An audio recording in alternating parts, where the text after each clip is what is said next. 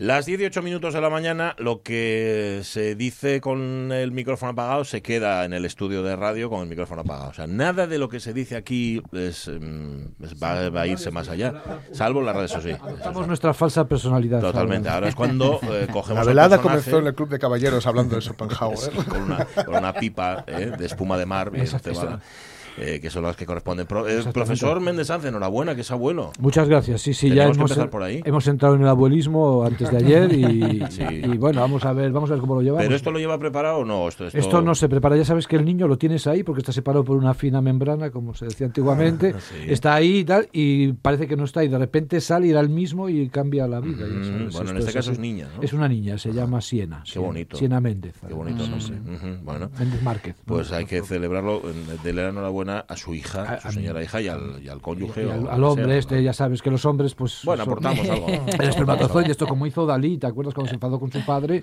Se hizo ahí una tal y mm, untó una servilleta y dijo, toma, te devuelvo todo lo que me diste, ¿no? Ajá. Claro, pues pues, Eh, así en consta, eso- consta la respuesta del padre, sabemos lo que hizo el padre el con padre eso ya sabes que esto... mucho te di. Te devuelvo, te devuelvo lo que me diste y con creces. Y, con crece- y esto es como el cuento de Blancanieves, que luego lo dejamos aquí porque ya sabes que si no, no hay cuento, ¿no? No, no porque la vida, pues, sabe Ya. Dios. Luego le pediría al día siguiente dinero al padre otra vez. ¿no? Seguramente, seguramente. Pues menudo sablista debía de ser. Bueno, em, pues qué bien, qué bonito, ¿no? Empezar Sí, la- mañana con buenas noticias. Con Sí, sí, sí, Yo no sabía sí, nada. No vi, no vi fotos de una niña guapa, entiendo. Sí, ¿no? sí, por supuesto, sí, Claro. ya sabes que, o sea, Bueno, podía ser. po- Perdón, hay niños, lo hemos dicho 100 veces sí, aquí en la radio, niños feos, ¿eh? sí, sí, no, no, no. Pero no. eso que da pena nunca verlos. se dirá en voz alta. No, no, no, no. Al menos delante de los eh, Bueno, correspondientes. a ver, no se dice en voz alta, pero hay algo. mm, El que- silencio, sí, el cuando- rictus. Y es muy rico. Sí. Eso- eso ah, Mira qué bien huele. ¿Os acordáis lo que dijo Mari Chalar cuando nació Froilán? Dice, ¿y qué tal el niño? Dice, bueno, el pobre se parece a la madre. Dice, Sí, no es ser. verdad. ¿En serio dijo eso? Dijo eso, dijo eso. Pues Era bien. lapsus lingüis, seguramente quería decir otra cosa. Sí,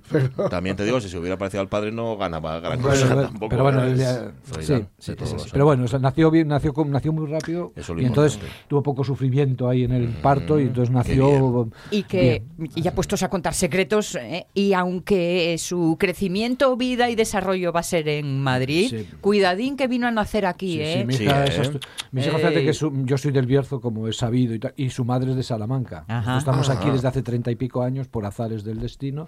Y bueno, pero mis hijos son muy asturianos, porque el bercianismo mío lo han heredado en asturianismo. Y, y luego lo- mi mujer, que es- son leoneses en realidad, eh, pero bueno, ellos se consideran castellanos, no son nacionalistas, pero son muy nacionalistas. ¿no? Entonces, Ah. ellos son muy apegados a la tierra y son dos paisanos. ¿no? Entonces mi hija vino de Madrid a dar a luz aquí, a pasar aquí la, la primera temporada y se volverán dentro de 20 días, me imagino, para Madrid. Ahí. Bueno, o dentro de Bien, 20 bien. años, tampoco hay Bueno, por qué no, apurar. no, Bueno, tienen la baja, estas, estas bajas cortas, de, en fin, Ya, estas pero cosas. un cambio de vida es un momento. ¿eh? Bueno, sí, sí, vamos a ver, vamos a dejar que... Nunca se sabe. Vamos a ir partido a partido. Bueno, Pues. ¿Se pueden imaginar tantos futuros? Sí, sí, sí. sí. Mm, sí, puestos a imaginar. Puestos a imaginar. Hasta donde puedas llegar. Bueno, eh, hoy vamos a hablar de la imaginación, la fantasía y también el aburrimiento. Estaba escuchando por la mañana las noticias según las cuales, bueno, llevo dos mañanas escuchándolo ya, pero aquí se pone empezar con un tema y no hay manera. Sobre todo en las emisoras caras, en las que somos de low cost o no cost, eh, claro, a tema por día porque no nos da para más. Eh, estaban hablando sobre el espionaje a políticos catalanes. Sí, sí. Eso del espionaje es una cosa muy fea. Ahora bien, espiar a políticos y además políticos catalanes tiene que ser de un aburrido porque claro poneos en el, la- pon- poneos en el papel de Jim Hackman en, el- en la conversación. Estar metido en una furgoneta con el micrófono puesto con el vaso del yogur colocado así escuchando al que está al otro lado o con el va y di, madre mía claro para que te saque algo o sea para que saque alguna noticia algún chisme algún chimento alguna cosa que tenga interés cuántas horas tienen que estar escuchando Pero fíjate Sí. que los catalanes siempre que, van así, que son como serios y tal, tienen un punto así canalla, Sí, eh, eh, ¿no? muy, muy suyo, muy muy coñero, muy, Sí, sí, muy tal. sí, Mira sí. ahora, por ejemplo, la- lo que estamos escuchando de los audios Ah, Piqué sí. Rubiales, por ejemplo. madre ¿no? Sí, Ruby, sí. eh, Sí, de Ruby, Piki, eh. Gaby, ¿no? ¿Cómo Jerry, Jerry. Jerry. Esto, esta- estos- pero estas acortaciones son contemporáneas. Sé que a mi pueblo ahora ya la gente joven le llama Ponfe, ¿no? Le llama Ponferrada. y. Ah, Ponfe. Ponfe, si vas a Ponfe. la generación mayor nos ponemos nerviosos. ¿no? Y, y tiene, tiene mucha amiga estas conversaciones. ¿no? No hay un punto ahí. Pero Sí. fijaos que lo has descrito tipo americano, ¿no? La Sí. camioneta fuera y todos ahí metidos y tal, como mentiras arriesgadas. Sí. Y sin embargo, mi imaginación me lleva una foto muy, dife- diferente, que es más tipo el silencio de los otros. Ah, ¿no? sí, Ahí sí, sí, en un sitio oscuro, aburrido, en un edificio. Bueno, el todos- caso de Jerry y Ruby fue directamente hackearles el teléfono, porque son conversaciones, son conversaciones que, digamos, millennials. Lo sabéis que Ah, los sí, millennials graban un audio de voz, Sí. lo escuchan, Sí. graban un audio de voz para responder, lo que antes se hacía llamando. Sí, Sí. Conversaciones interruptus. Entonces son conversaciones eh, a, a través de notas de voz, Ajá. que ahora han empeorado considerablemente, porque ya no estamos hablando de lo que hablábamos al principio. Sí. Al principio hablábamos de Gerard Piqué utilizando su empresa privada Ajá. para hacer de, de- de enlace entre Arabia Saudí y la Real Federación de Fútbol Española. Pero es que los audios que salen ahora, es que Piqué también tiene un equipo de fútbol, el Andorra. Ah, Y sí. le pide a... Que le- lo empareje bien, Le pide ¿no? a A Rubiales Rubi, que, lo, que a case bien ese- Ajá. a ese equipo y que le lleven a las Olimpiadas. Ya. Ya, es otra hoy, cosa. Ya, hoy ya salió otro que comentan en un partido los penaltis del VAR que perjudicaron al Sí, Barcelona. Y sí. sí, esto- pero esto es así, esto nos vamos a enterar ahora que en este casino se juega. como Sí. Sí. Qué escándalo. Hemos claro, descubierto que aquí Sí, se juega. Sí, nos vamos a enterar. Su ganancia, sí, vamos a que la- escandalizar que la ahora, gente de sí. clase alta Claro. maneja información y pegan pelotazos. Claro, Esto se claro. conoce que empezó hoy. ¿no? Y, Sí, y sí. hay una cosa además, Piqué es de clase alta, Piqué es rico de cuna, Sí, sí. pero Rubiales no. Y, y esto, esto llega a ser entre otro rico de cuna, y estos audios no salen, nadie va por ellos, No, claro. porque son los fons siempre, sí, digamos sí. que, en fin, eh, dándole, dando- dándose de comer unos a otros. Sí, sí, sí, sí, sí. Pero aquí es eh, Rubiales, eh, que, que, pues un tipo que no maneja estas cosas, porque él viene de otro lado, viene de jugar en el Levante, era El sindicato, eh, sí. sindicatos, no sé qué. Claro, es, otro Sí, sí. mundo, es otra historia. Bueno, en cualquier caso, os habéis ido otra vez a los que emiten la conversación y no a los que la están escuchando. Yo me voy a quedar con esa parte, los que se aburren escuchando Sí, las sí. conversaciones entre todos estos. Sí, y tengo sí. algo, tengo algo, y apuntan y tal. Esto, esto es así. Bueno, Además, bueno, estas conversaciones, si son legales, Sí. sabéis que tienen que esperar sus, eh, ¿Cómo es? Tienen como 10, 30 segundos, me parece. ujú. Y si en 30 segundos No han dicho no nada. ha dicho nada Ah, sí, es relacionado con la orden que les ha dado el juez, Es que verdad, es Sí, es cierto, es Claro, cierto. Están hablando de la familia, por Claro, ejemplo, de otras claro. cositas, pues, da- y cuelgan, pero, Pero- luego vuelven a coger otra vez. otra vez. Claro, pero es que es que sabida la trampa, o sea, Ya. sabida la norma, sabida la trampa, ¿no? Bueno, no te preocupes, que para la trampa hay otra trampa. Yo- Sí, Mucho- también, mucho mayor. Yo también. sé, yo sé, y ya ponemos a sintonía si queréis, ¿eh? pero yo No, sé, todo el rato, sí, no os preocupéis. yo sé de, de, mm, un cuartel, no voy a decir de dónde, ni de qué cuerpo y fuerza de seguridad del Estado, Pero es un cuerpo y fuerza pero de me lo ha seguridad. contado uno de los que trabaja allí, Ah, que tiene eh, una máquina. Una Sí. máquina que es la que mm, pincha las llamadas de Sí, teléfono y a la que hay que efectivamente dar las instrucciones para que cuando suene en esta línea de teléfono esta determinada palabra o estas determinadas palabras, Ah. se lance a grabar. Ajá. Pero solo sabe usar la 1 del cuartel. Luego entra Berlanga en estas Paco el de la máquina. Cuando no está Paco el de la máquina, No ahí no se graba. O no se graba nada o se graba todo. No, porque no saben cortarlo. No solo guionizaron Berlanga y Azcona, eso seguro, sí, seguro, sí, seguro que seguro, son además no, los que no. hicieron y las instrucciones de la máquina son del profesor Franz de. Copenhague. Sí, señor, de los inventos del TVO, fijo que sí. Pero aún la tienen sin traducir. además. Seguramente, seguramente, están danés todavía. Sí. Bueno, eh, esto es un asunto. Vale, vam- ya que queréis, vámonos a los que están al otro lado. Ayer sabéis que se encontró, eh, Aitana Castaño este fin de semana se encontró con uno de los que Sí. está al otro lado. Se encontró por la calle, caminando, caminando, no se daba cuenta, unos ojos Caminando por la vida. unos ojos penetrantes, pero tienes que hacerlo con acento gallego.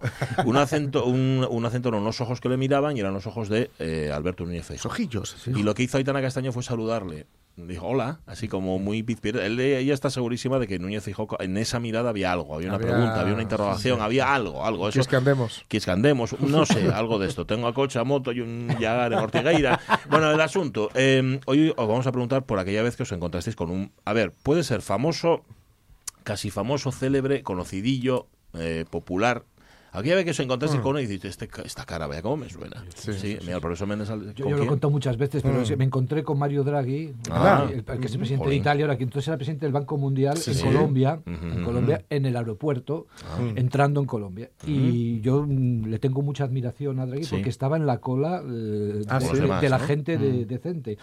Y eh. ¿Draghi no fue el de los tomates en los calcetines? No, ese No. no, no, Ah, perdón, perdón, perdón. Pero igual también. ¿eh? Estaba con un pedazo con estas carteras que son los mismos estos que ponía Banco Sí, Mundial, sí, en inglés, ujú. eh, él allí en la cola y una mm, vestida muy elegante, tal, que se, conoce que se la habían mandado, intentando convencerle de que pasara por la Claro. zona VIP y él, él que no. rodeado de gente indígena, de gente sí, com- sí, sí. haciendo la cola, estuvimos ahí una hora y pico haciendo la cola, él empujando la cartera con el pie, Mm. y yo le miré y le felicité así con Sí, la sí, mirada. sí, sí, muy bien. Él me reconoció también. Ajá, dijo, mira, profesor Méndez Sanz. Ese también, sí.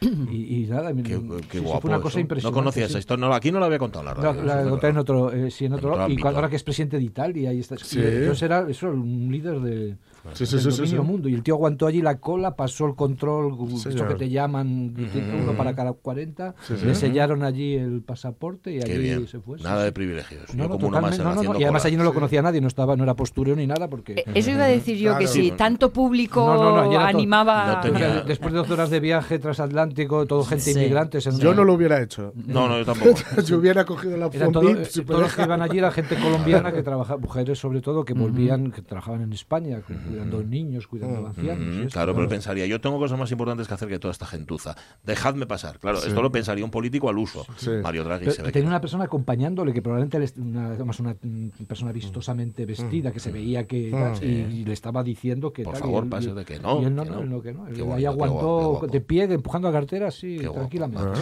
Eh, vamos, os preguntamos también por quién os gustaría encontraros y también si cuando encontraste a ese famoso o famosa reaccionaste en plan fan o con la discreción que os caracteriza, oyentes de la radio mía. Es decir, no le dijisteis nada. Y es que me he cruzado con gente famosa, pero nunca me da, o sea, jamás en la vida. O sea, te estás en un restaurante y hay no sé quién ahí sentado, yo no voy a pedir un autógrafo. O sea, Yo- tiene que ser una cosa excepcional, muy excepcional. Yo por, por que- es que claro, normalmente es por trabajo y Sí. por trabajo está feo pedir fotos Claro, y tal. sí, No, sí. Un no, poco se, mal no ha de hacer, ¿no? Ujú. Pero yo recuerdo un amigo, Dani, que ha venido alguna vez por aquí, el Dani Valladolid, que Ujú. se parece, se parecía sobre todo, más que se parece a Raimundo Amador un montón cuando llevaba el pelo largo y se encontraron una vez en un parking Mm. Ambos dos. y se quedaron mirando uno al otro. Así. Ostras, Eres yo. ¿Qué hago aquí? Mm. Se quedaban mirando, se saludaron así. Ostras, ¿cómo se parece este tío a mí? ¿No? Pensaba cada uno de ellos. Sí, Claro, sí. ponedlo en Facebook o llamad si queréis al 984 1050 48. Ahora sí va a ir la sintonía. Mira por dónde. Ah, no querías. La radio es mía. Con Pachi Poncela. Es que noté, percibí, José Rodríguez, como una especie de, de- de temblor en el dedo. O sea, como que ibas a darle a la tecla, pero te, te- no querías. a la- No sé. Bueno, em, no, no os conocéis, No, profesor no, no, no hay novedades aquí José en Rodríguez, sí, sí, sí. Sí. Caunedo se ha ido a otro. No aguantó la presión. Sí. No aguantó la presión. Lo siguiente va a ser José, que tampoco la va a aguantar. Sí, dijo que éramos unos pesados, No, que no aguantaba ¿Y más. ¿Se puede saber dónde ha ido? Ah, se ha ido a otros mundos. Ah, Se ha ido a mundos musicales, sobre todo. Es que él le tira más la música, que la de- radio sí que le a gusta. sonorizar pero- Eh, cosas, de estas, bueno, pero bueno. sí, Pero no hablemos del pasado. ¿Dónde José Rodríguez es el, el presente y está con nosotros, está Sonia Villaneda, está Jorge Alonso y estamos todos en el estudio además. Y está el profesor Méndez. ah, claro. Al que cada 15 por cierto que se ha venido, ha venido por, por lo que tiene un Viernes Santo, ha Sí. venido Juan Pastor hace un momento. O sea, Hoy no, hemos no tenido habéis, no os habéis cruzado de milagro, Sí. ambos profesores. Ah, ¿Os conocéis? No, mm, creo que no. Eh, No. Yo me lo he encontrado abajo Sí. y, y claro, le he, ido- le he visto marchándose y digo, ¿qué hora es? que ¿Qué está pasando? Creía que le tocaba hoy, ¿no? Sí, También. sí, sí. y que del jueves Somos santo. gente cu- que cumple. ¿eh? No, no, Bueno, no. Sí, sí, bueno, sí. da Yo, jueves yo estaba dudando, digo, a lo mejor el jueves santo se hace, estuve esperando, por si acaso me llamabais, como esto cuando estás Sí. esperando que te llame alguien y tal. Sí. Y, y digo, pero no, no sabía si jueves santo técnicamente No, es es fiesta. Es, eh, porque antes cuando yo era niño era media fiesta, era fiesta por la mañana, o sea, por la tarde, por la mañana se trabajaba y por la tarde era fiesta. Ahora Pues sí, ahora no sabemos cómo va el calendario. Ahora ya al revés. Ahora se cierra, cierra de jueves y se abre un poco de viernes. Ah, an- antes Claro. vier- Para que no pasen tantos días seguidos sin Ah, compra, por sí. ejemplo. Para nosotros, para nosotros Viernes Santo, cuando yo era niño, iba- Pache a lo mejor todavía, bueno, Pache no llegó todavía, pero en Viernes Santo era, era, tota- era muerte total. Bueno. Todo, todo, todo. Muerte por aburrimiento. Sí, sí, eran esos días tremendos que se hacían infinitos. Sí, sí. vale. Aunque cuidado con el aburrimiento, porque Sí. leía el otro día un reportaje que hablaba precisamente de cómo Sí. el aburrimiento puede ser la semilla de la creatividad. Y explica una serie de experimentos psicológicos Sí. que se hicieron y bueno, parece que mm, hasta donde han eh, estudiado... Hay aquí sí hay una polémica muy de fondo, eh, para mí, que es muy importante, que es la que contrapone el ocio y el negocio, ¿no? Ajá. Como si eh, fueran dos cosas distintas que se pudieran considerar por separado y lo que nosotros vemos es que eh, lo serio y lo lúdico van entremezclados, van en- entreverados. Entonces, el aburrimiento que es creativo, hay varios tipos de aburrimiento. Esto, porque eh, nosotros tenemos memoria en, Europa de un último episodio grandísimo de aburrimiento que fue el que hubo en el principio de los años mm, 15, 20, en la Primera Guerra Mundial, el spleen, este, que era este aburrimiento teñido de melancolía Sí. y tal, que acabó mm, con la Belle Époque y luego acabó como acabó con Hitler y con eh, Stalin, Mussolini y esta gente en el poder. Hay un tipo de aburrimiento eh, que es depresivo, que ese se desliga efe- efectivamente de la, de la creatividad, y un tipo de aburrimiento, por decirlo así, que no es aburrimiento en Esta este con- es sentido contemplación, más bien. sino ¿no? que es un aburrimiento que eh, no se separa que no se separa de la creatividad. Nosotros lo vemos ahora en la jubilación por ejemplo ya que toda mi generación se está jubilando todos mis amigos. Yo como siempre voy así por mi cuenta y mm, no me puedo jubilar hasta los 90 años creo por ahí por los entonces eh, eh, es esta, esta cuestión que se plantea ahora como una también una construcción política y esto. O sea cuando tú te jubilas eh, primero viene el gran viaje estas cosas cuando tienes dinero cuando te jubilas en nuestras est- estatus sociales de profesores bien eh, remunerados y esto. Sí. primero se hacen los viajes de la vida y, tal, y luego qué viene. Entonces viene esto, viene el aburrimiento que te deprime, viene la depresión y luego viene la- el infarto, o viene un tipo de ocio que en el que el aburrimiento no es aburrimiento, sino es una especie de tensión des- descendida, donde tú no tienes las obligaciones de madrugar, de tener que cumplir y tal, pero a la vez todavía conservas unas ínfulas de creatividad y tal. Entonces es este tipo de, y en mi opinión, vamos, es este tipo de, de, de distensión la que es la que es creativa. Y luego hay que tener mucho cuidado porque históricamente se atribuye al ocio la creatividad y eso es que se valoran las actividades que hace la clase ociosa, la clase de los terratenientes, de los Bestín Osborne, antes de tener que trabajar en televisión y estas gentes, que eh, se considera que es la clase creativa, la clase que, que hace y que se considera creativo lo que esa clase hace y lo que la clase trabajadora mujer y mm, etcétera negro y tal hace Sí. eso no se considera cultura no se considera tal. entonces hay que tener siempre mucho cuidado en la separación del ocio de la creatividad de Ajá. O sea, las clases de- pudientes hacen arte y como mucho las clases no pudientes hacen artesanía. artesanía y hace Claro, música hacen- popular, ¿no? Eso. Y es una música que se hace porque se dice eh, primum vivere y dende filosofare, ¿no? Primero vivir y luego filosofar. Entonces la gente que vive no filosofa. Entonces quiere decir que la gente que trabaja, que está pegada, como está tan cansada, Claro. está agotada en sus partos, en sus mm, sometimientos, lo que hace no es crear en realidad. O sea, no crea, re- no crea. Y luego lo que hace no es creación. Ya. O sea, que no quiere decir que el otro Que no tenga tiempo para crear se entiende fácil. Que lo que haga no se considere eh, Es que, creación. es que siempre hubo tiempo. Es que nosotros tenemos la idea del trabajo manchesteriano, que es el trabajo de los 100 últimos años, igual que tenemos la idea del cuerpo, que la gente cree que es del no sé qué, antes de Cristo y es del siglo XIX. Y tenemos muchas cosas como el folclore, que todo el mundo cree que es prehistórico y es también del Desde siglo hace- sí. XIX, principios del XX.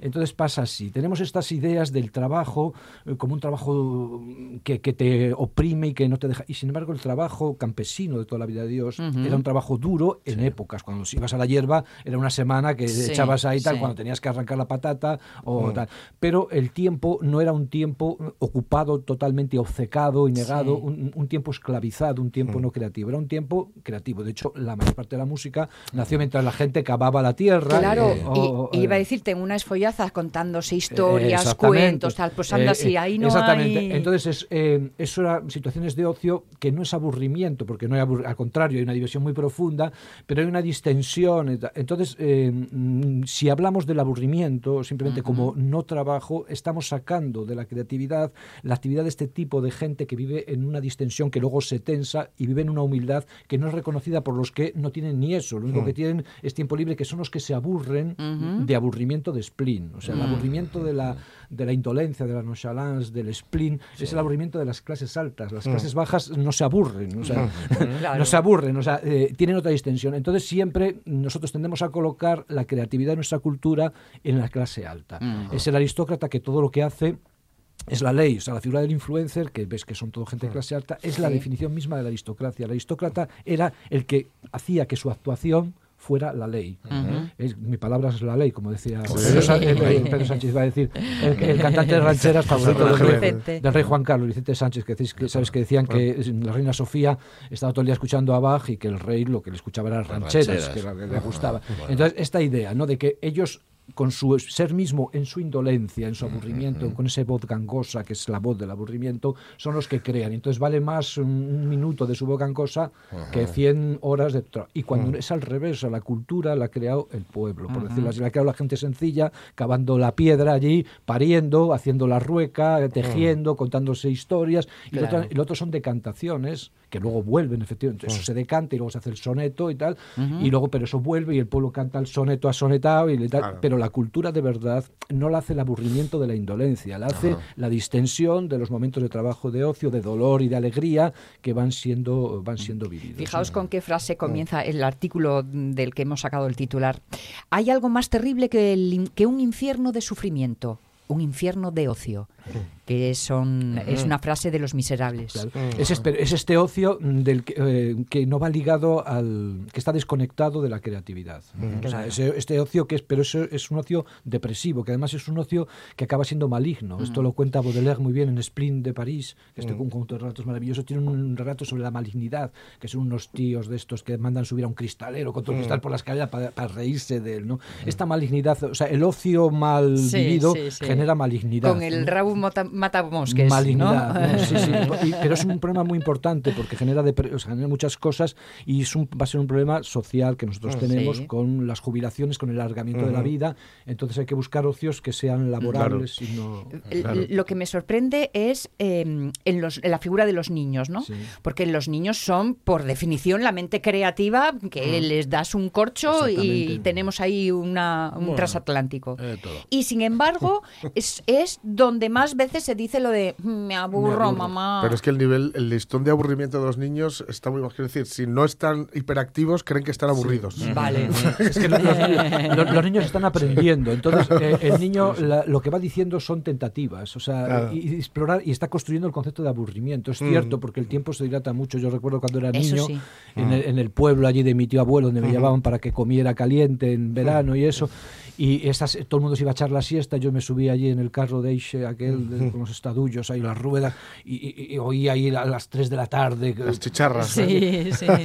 Y si tú aprendes a nombrar eh, eso como aburrimiento y, y lo acabas fijando, acabas determinando el aburrimiento. Pero llega un momento en que si tú aguantas ahí, Ajá. o sea, el tirón de la media hora de que pff, el tiempo parece que no pasa, de repente empiezas a crear. Sí, Se empieza a Bueno, empiezas a crear mm, de manera, mm, eh, ¿cómo decirlo?, inútil. No, Eh, a- a, empiezas a ver, yo, yo que tengo un problema con eso. Sí. Me- Yo soy muy creativo, muy creativo, pero siempre para algo práctico. A mí me, lo que me gustaría sería crear así como crean los niños. Los niños no crean, yo creo, para nada útil, para, para una aplicación práctica. Es- es- eso, es- eso me encantaría, pero eso- con, Pero eso es somos hacer adultos, músculo, quizás, Eso, eso, que- eso, fíjate, eso ahora se o, vuelve... ten- en o tener poco que hacer. En los sistemas de enseñanza se vuelve a este tipo, a lo que tú dices, intentando canalizarlo. Es lo que se llama ahora educar por proyectos, o que Sí, son, se plantean mm, objetivos que son inconcretos o, o tal, y la gente va explorando. O sea, lo que tú tienes aquí es una exploración, que tú vas tocando esto, vas tocando lo otro, porque estás en la edad del juego, eh, además estás en la edad que tienes ahí exceso de neuronas, entonces te arriesgas Sí. en- de todo tipo físico y psíquico,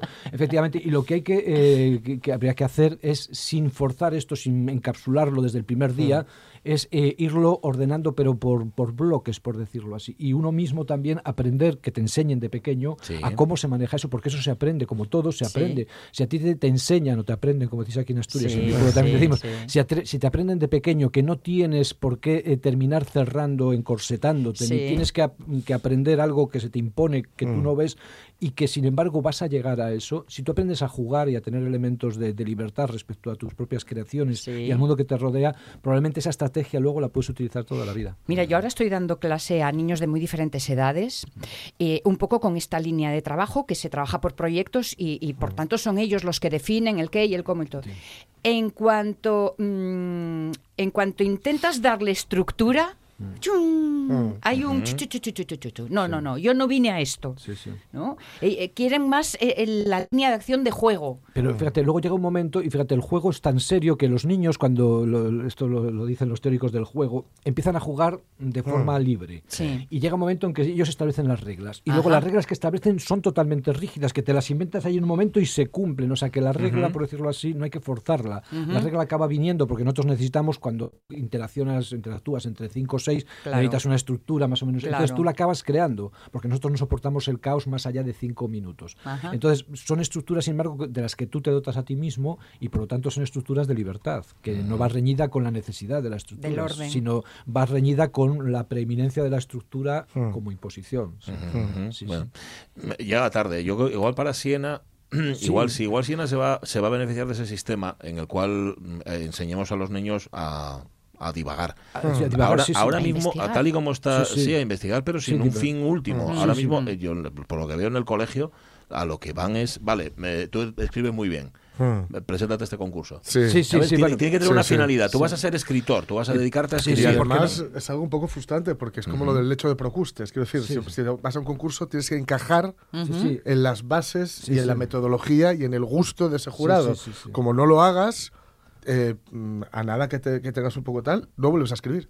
Ya, claro. claro, Porque Sí, no hay sí, una validación. Sí, Claro. sí, además Claro. te, eh, te capan, te castran eh, Claro. muy rápidamente. Nosotros en la escuela de arte me comentaba el director siempre. Dice, fíjate, todos los niños y niñas pintan mm, estupendamente y tocan, Sí. cantan, tocan la- lo que haga falta allí hasta eh, los 12 años. Claro. Y a los 12 años tú te recuerdas a ti mismo que hasta los 12 años tú hacías de todo y de repente a los 12 Sí. años dejaste de hacer todo. Entonces, Y es porque eh, te imponen eh, esto y, y nosotros somos una cultura, eh, la cultura occidental, una cultura profundamente guerrera. Somos, Mm. Toda nuestra matriz es Sí, aristocrática, o sea, hay lo más y lo menos. Hay que meter el Y- codo ahí. Y luego guerrera. Entonces nosotros eh, no somos capaces de sacar la guerra Mm. de nuestros esquemas. Entonces la quitamos, por ejemplo, en esto de los proyectos, la quitas Mm. del inicio, pero la acabas poniendo Claro. porque luego a los 18 años Claro. obligas a la gente a pasar por las orcas Claro. caudinas de estas cosas. Entonces lo difícil, el reto que nosotros tenemos, Mm. y va a ser un reto muy difícil ahora cuando nosotros estábamos a punto de tener un gobierno del mundo, ir hacia Mm. eso, y ahora va a haber fragmentaciones, y tal. esto va a, ser, va a tener consecuencias muy grandes en muchas cosas, porque probablemente podía haber habido una educación no agonística, una Sí. educación no combativa en todos sus niveles, es decir, no, te- no había ni oposiciones Mm. para funcionario del Estado al final, que sería la última Ajá. orca caudina, ¿no? Entonces, se puede construir un mundo sin eso perfectísimamente, Mm. pero no sabemos si mm, estos obstáculos que hemos ido removiendo los seguiremos removiendo, seguiremos queriendo removerlos, ¿no? Porque Sí. precisamente supone un riesgo muy grande que, eh, que probablemente solo se pueda asumir civilizatoriamente, Sí. o sea, como Claro. proyecto humanidad. Habrá que echarle creatividad. Sí, pero como proyecto humanidad, que son cosas que todo el mundo es como legalizar la droga. Dices, Sí. si tú la legalizas en el Bierzo, claro, se te van todos allí al tiene que ser una legalización universal. ¿No? Claro, claro. y este tipo de medidas, que son medidas muy importantes, Mm. tienen que ser medidas mm, Globales. sugeridas por la UNESCO o Sí. por Ya, instituciones ya, de este ya. tipo, eh, que de algún modo todo el mundo acepta y entonces no te pones, eh, como son medidas a medio y largo plazo, entonces no te pones en ventaja competitiva Mm. aprovechando el resquicio que todos ahora se ponen relajados para Sí. tú intentar tensamente Claro, robarles claro. ahí la cartera. Porque, Claro, Pero si viene de la UNESCO, todo el mundo acepta, pero nadie cumple. Sí. bueno, pero, pero va ¿Acaso? creando, pero fíjate, fue, fue Mm. creando, fue- va creando consensos que ahora ya se empiezan a romper, ¿no? Lo ves Mm. que se rompen por las Mm. guerras, se rompen Sí. por la aparición de los partidos, estos Mm. de extrema derecha, que te cuestionan cosas que tú ya dabas, Dabas por, por dices, no, hechas eh, e inamovibles y- casi. y Mm. cosas que te parecían evidentes, tú dices, bueno, dice, mira, pues en unos sitios más rápido que otro, por ejemplo, en cosas de mujer, Mm. pues, se, se va a ir consiguiendo porque la meta universal de la civilización humana, Sí. sin meterte luego en casa de nadie, pero eh, va a ser mm, esto. Y ahora ya dice, bueno, a lo Sí. mejor no, ¿no? Sí, a lo sí. mejor o se- eh, puede ser un parón, puede ser una, dilata- una dilatación o puede ser el final de lo que parecía una evidencia, ¿eh? porque las Ujú. Evidencias parecen evidentes cuando son y al día siguiente dejan de serlo, como cuando ahora paseas por el parque y ves, yo ayer eh, paseaba a Héctor, al perro. A, la una, a las 12 del mediodía por el parque, allí Sí. por la rodilla, que está prohibido, por cierto, no sé por qué llevar a perros, y eh, bajo multa. Y de repente vi dos niños como de 10, 11 años con una mujer mayor y una mujer joven. Ujú. Y digo, ¿por qué hacen estos niños aquí? Uno le sale el profesor Claro, y claro. tiene que estar en la escuela, ¿no? Sí. Y luego me doy cuenta, son ucranianos, claro. Y son gente como tú, porque tú dices siempre, tú ya viste sirios, viste allí Claro. sudaneses y Sí, tal. sí. Y, y ahora los ves y te ves a ti, diciendo esto es como si a mí, eh, tal, Mm. porque te ves físicamente en la forma de vestir y tal. Claro. dice, si te, mañana me sacan de aquí y me Sí. mandan a Finlandia a exilado Claro. y me Sí. ve- estoy yo en el parque allí paseando con Mm. la vida totalmente arrancada. O sea, lo que es evidente deja de ser evidente al minuto siguiente. ¿no? Ya, ya, ya, Entonces, ya. el problema de, hacer, mm, de no tener políticas mundiales, de políticas de especie, que, Mm. se, que se llamaba, o como decía Habermas, que toda la política del mundo fuera política interna y estas cosas. el problema de eso es que tú, estas medidas tan ambiciosas, que son medidas civilizatorias, que son medidas de, una- de un crecimiento de creatividad, que como todo crecimiento lleva un riesgo porque es la apertura de un cuerpo, no se puedan tomar en un contexto global. Y luego irlas modulando, sino que ya las tienes que arriesgar tú y entonces ya el otro te gana al día siguiente. Es como plantar robles o plantar eucaliptos. Tú si plantas eucaliptos sabes que en 10 años tienes Tiene 1000 madera. euros. Si Claro. plantas robles Claro. tienes 100.000 euros, pero dentro de 40 años. Entonces prefieres plantar eucaliptos. y los incendios por el medio. Claro. Mm. Pero es que no se puede instaurar añadido. también de forma global porque perjudican los intereses mm, privados de, de un, de un número muy, muy, muy reducido de gente. Eso, eso te iba a decir, se nos olvida muchas veces de que somos más, ¿eh? Claro. Sí, sí, eso está claro. claro. Sí. Eso está claro, pero se iba o sea, pero había ciertos avancillos ya que daban a entender que aunque que incluso tú habías convencido a los más para mm, que se dieran cuenta de que ellos iban a ganar más con Sí. esto nuevo, que es como la única forma de convencer al poderoso. La única forma de convencer al poderoso Este no es va- le va a ir mejor. no es ni mediante la revolución ni mediante nada, porque se ha demostrado que no es así, porque se reproducen inmediatamente, sino convencerles de que van a vivir mejor, como fue en España. En España nos costó una guerra civil y un franquismo convencer a la iglesia y a las clases altas de que vivían mejor en un sistema democrático, ganaban más y además tenían mejor conciencia y, te- y y Claro. eran más valorados. ¿no?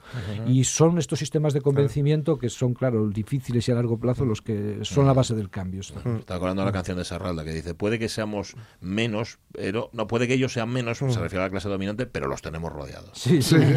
El día que nos demos cuenta que los tenemos rodeados, a lo mejor conseguimos hacer algo. Em, eh, va a aprender mucho de Siena, profesor. Sí, eso ya, Estoy, ya estoy aprendiendo. Ay. He recuperado la vigilia nocturna. Ah. Eso, hacía tiempo ya. Ah, pero es por 20 días. Ya, Sí, sí, sí, bueno, que se pero encargan Está los en, padres. en el ah. mundo de San Benito, ¿no? Sí, sí, Nonas, primas. Lo que, lo- lo que pasa es que ser abuelo es distinto de ser padre. ¿eh? Hombre. Sí. El padre ya ves ahí un pringadillo y tal. El abuelo tiene una autoridad. Tú la coges cuando Bueno. quieres. Y lo bueno del abuelo es que cuando vomita dices, ¡uy, toma! Sí, sí, sí, sí. Si te lo dan duchado, Esto lo llevas tú. Así, así es. Gracias, profesor Méndez Sanz. Bueno, gracias a vosotros. No se aburra. Un abrazote. Y no se aburro. Las 10 y 39 minutos de la mañana, por ahí empezamos. Vas a hacer eso de eso tuyo de separar, ¿verdad? Y luego la lista de presa. La radio es mía. Porque no sé fingir, porque no sé callar, porque no sé vivir. Tan, tan, tan, tan, tan, tan. Con Jorge Alonso.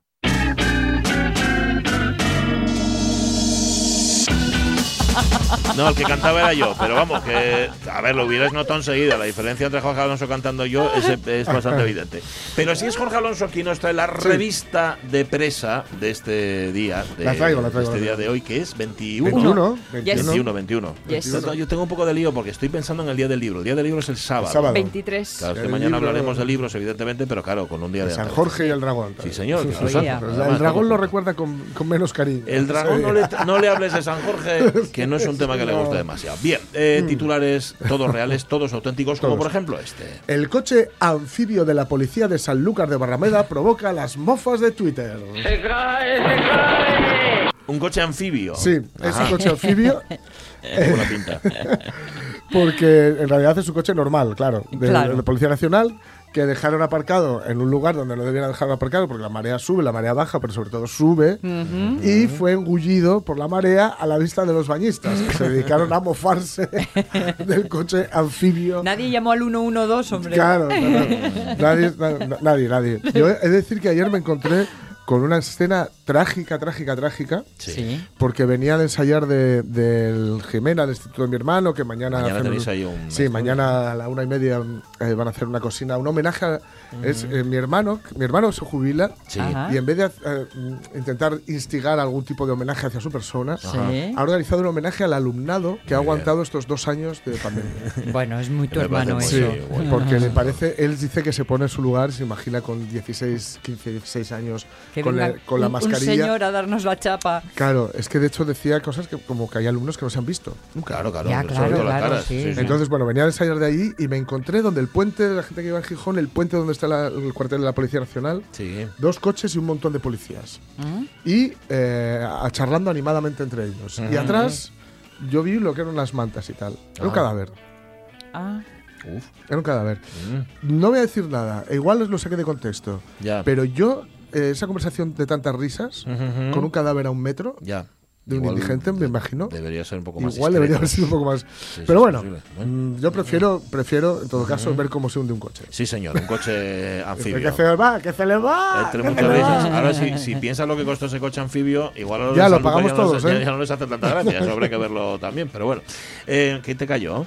Es el cable, que tengo una lucha con él. Ojalá, Estás enredado Ayer lo, decíamos, lo decíamos José y yo. Ojalá abolieran los cables ya de Sí, una sí, sí. puñetera vez. ¿eh? El Bluetooth es la respuesta. Sí, Sí, señor, sí. pero ya la, la más inmediata. Vale, segundo titular. Asturias dice adiós a la mascarilla tímidamente. Ay, es lo más tímidamente que se me ha ocurrido. Oh, uh. Bueno, la abandona, que hoy hemos visto por la mañana, esto es- los, los cogí ayer, pero hoy por la mañana se hablaba de no abandonarla. Sí. Porque Sí, ha habido sí. un repunte Sí. bastante curioso después de Semana Santa, etcétera. Bueno, en los colegios se reparte la decisión de llevarla o no. De los que la repartan, tú- aquí tiene usted la decisión puede de llevarla o no. Se reparte. Sí, está mal expresado, yo creo. Es- o- o- La cosa es que eh, es evidente. No, no es que ahora, es que estamos mal acostumbrados a prohibiciones. Sí.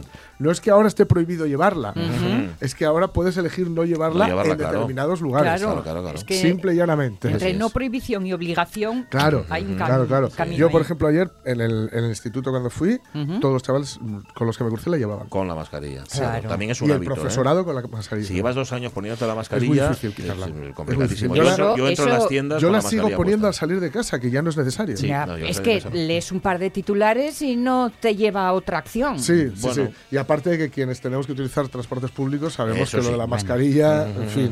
Sí, no, no, te vas- la vas a llevar sí o sí, además durante mucho tiempo. Sí, sí, durante mucho tiempo. Sí, Está sí, claro, sí. sí, sí. Pues eso, acordaos, ¿eh? es que no es, eh, es obligatorio, obligatorio. ni quitarla ni ponerla. Es, Ahora mismo puedes opción. decidir si la quitas o no. También por lo que comentábamos ayer, vamos a ver si los eh, eh, junones vigilantes de sí, rellano sí, y de calle dejan en paz la decisión de cada uno. Claro. Tú no la quieres llevar, no la lleves. Quieres Eso llevarla, llévala. Eso sí, en los sitios donde hay que llevarla, por ejemplo, en, el, en el bus o En en el transporte público, la llevas, punto. en No- si no- centros sanitarios, si no Por me ejemplo, equivoco, sí. hay que llevarlo también. No hay otra. Así, eh, funciona. Vale. Pero eso Eh, sí, ayer entré para comprar por primera vez en sí. mascarilla y notaba mm, mucho alivio, pero sobre todo, claro, evidentemente, en quienes están trabajando. Sí, claro, claro. Bueno, claro, sí. Mucho Claro. alivio. Yo ayer que fui a comprar un cable, justamente, el dependiente no llevaba mascarilla, pero yo por algún motivo entré en la tienda con ella. Sí. Luego ya cuando vi que no la llevaba, ya me relajé Sí. y la quité. Y Pero no. los, los amigos de Coco, de la Sí, cafetería y sí, tetería, la llevan puesta porque dicen que la- saben, saben, mm, o sea, no es una intuición, es una Certeza. una certeza que si no la llevan puesta hay gente que no va a entrar. Claro. Porque es tan chiquitín Mm. Claro. que creen que Bueno, pues está siempre con las puertas cercanía, está con las- abiertas. sí, sí.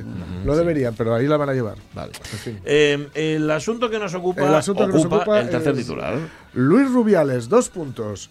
No puedo garantizar que no me metan un saco de cocaína en el maletero. plata o plomo.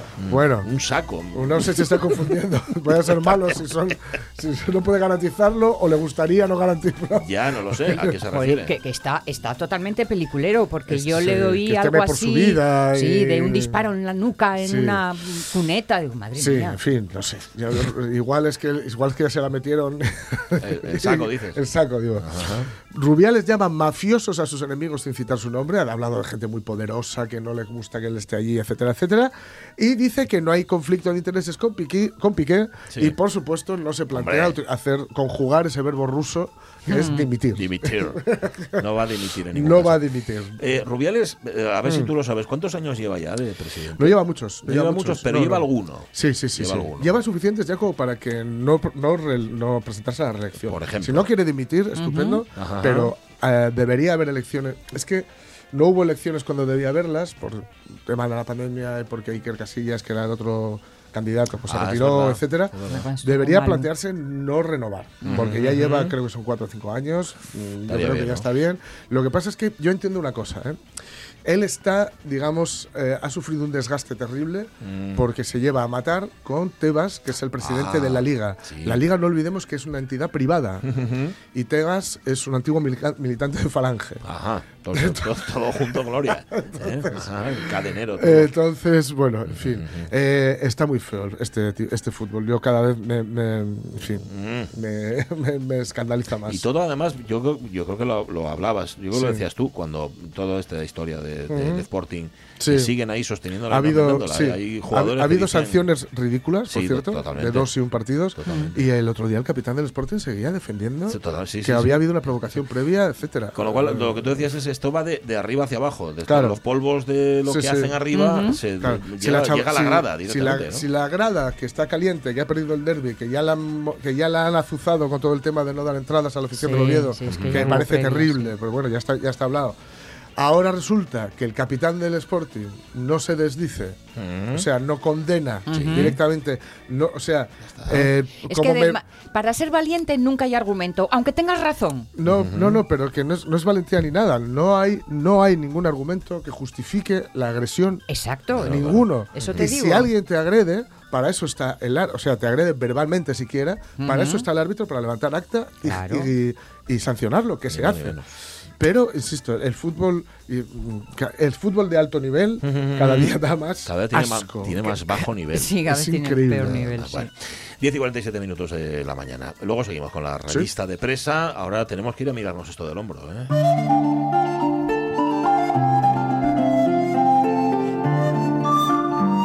Cuando digo esto del hombro, lo digo en serio, porque Sí. hoy por la tarde tengo fisio. Hoy por la Ah, tarde voy mira, a fisio mira. porque tengo, me ha dicho que tengo un tendón, me dijo el nombre del tendón y todo.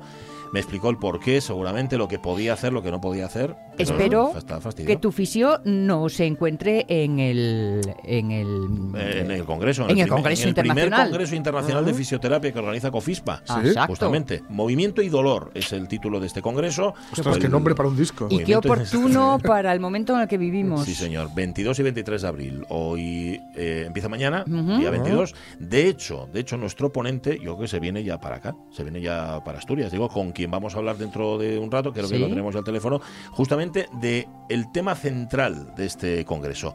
Eh, el tema de su ponencia es ejercicio y, do- y dolor, realidad o utopía. Alejandro Mm. Luque, ¿qué tal? Muy buenos días. Hola, buenos días. Un placer Buenas. tenerla aquí. días. Además ya sabemos que a las 11 se va corriendo porque tiene que ir a coger el avión, así que no le vamos a interrumpir demasiado.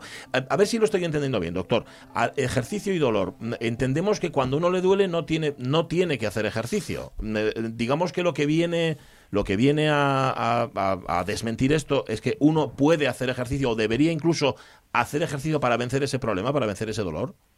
Bueno, pues usted está planteando una, una cuestión muy interesante y no solo de cara a la, a la población general, sino incluso entre los entre los círculos científicos e investigadores hoy día a nivel mundial, no solo en, en España. Es una cuestión que, como casi todas las de salud, no tiene una contestación blanco o negro, sino nos movemos en, en escala de grises. Eh, por tanto, dar mensajes absolutos es, es muy, es muy complicado. Ah, ¿Qué vamos a presentar en el Congreso? Vamos a presentar información sobre cuándo el ejercicio físico puede provocar en una persona lo que le llamamos analgesia, es decir, alivio del dolor eh, inmediato. Por ejemplo, eh, habrá alguna persona que nos esté escuchando que cuando tiene un poco de dolor lumbar, por ejemplo, sale a pasear, a dar un paseo y cuando llega a casa se encuentra mejor, se encuentra eufórico, se encuentra eh, más aliviado, ha quitado esa rigidez que solemos decir coloquialmente. Por tanto, el ejercicio ha tenido un efecto analgésico inmediato. Sin embargo, hay endorfinas. muchas otras situaciones en las cuales el ejercicio,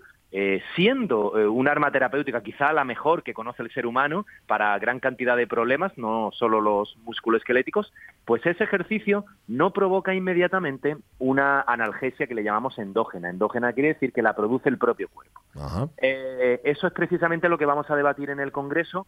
¿Cuándo podemos preintuir que una persona el ejercicio, siendo bueno para su salud mental, cardiovascular, etcétera, le va a generar analgesia inmediata Sí. y cuándo no? Eh, Citaba Sonia las endorfinas. ¿Tiene que ver con eso? Cuando uno hace ejercicio y le produce esa analgesia, las endorfinas son la clave.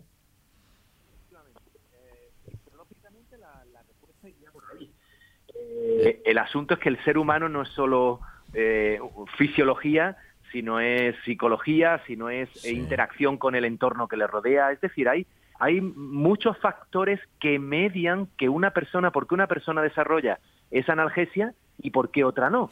Y no solo la explicación está en la, en la fisiología, sino como, como bien decía, el, el dolor es un, es un ente multifactorial que depende Eh, pues mire, por ejemplo, hay estudios curiosos donde a, a poblaciones que se, le, que les, se les instaba a hacer ejercicio físico eh, y se analizaba si ese ejercicio había generado analgesia, a un grupo se le dio una información positiva, lo que se conoce como un, como un placebo. Se le dijo, Mm. usted va a realizar ejercicio y cuando termine le vamos a medir y posiblemente su dolor haya mejorado. Población se le decía totalmente lo contrario. Usted va a hacer ejercicio, pero posteriormente al ejercicio posiblemente se encuentre peor, va a tener cierto dolor muscular, etcétera. Los resultados, como eh, parece bueno sorprendente, pero hasta lógico esperar, Sí. es que aquella población que recibió un mensaje positivo mejoró y aquella población que, re- que recibió un mensaje negativo empeoró, eh, habiendo las mismas condiciones para, para el estudio. Por eso es un breve ejemplo de cómo pueden influir tantos factores, en este caso sería el entorno, lo que es el contexto, a la hora de generar una respuesta analgésica en el, en el ser humano. La fuerza de las expectativas. Alejandro Luque, ¿podrás comprender que todos estamos pensando en Rafa Nadal? Mm. Ah, sí, sí.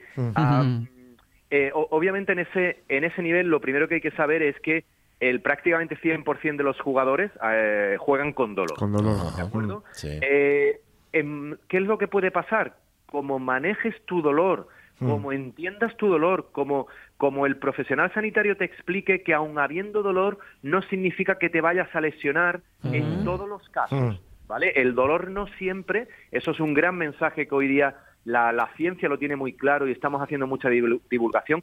El dolor no, no siempre es sinónimo de lesión. Mm. Sé que eso lo tenemos arrastrado Sí. culturalmente a nivel familiar. Cuando me duele algo, oye, no te muevas porque algo tiene Sí. que estar mal, Sí. tómate algo.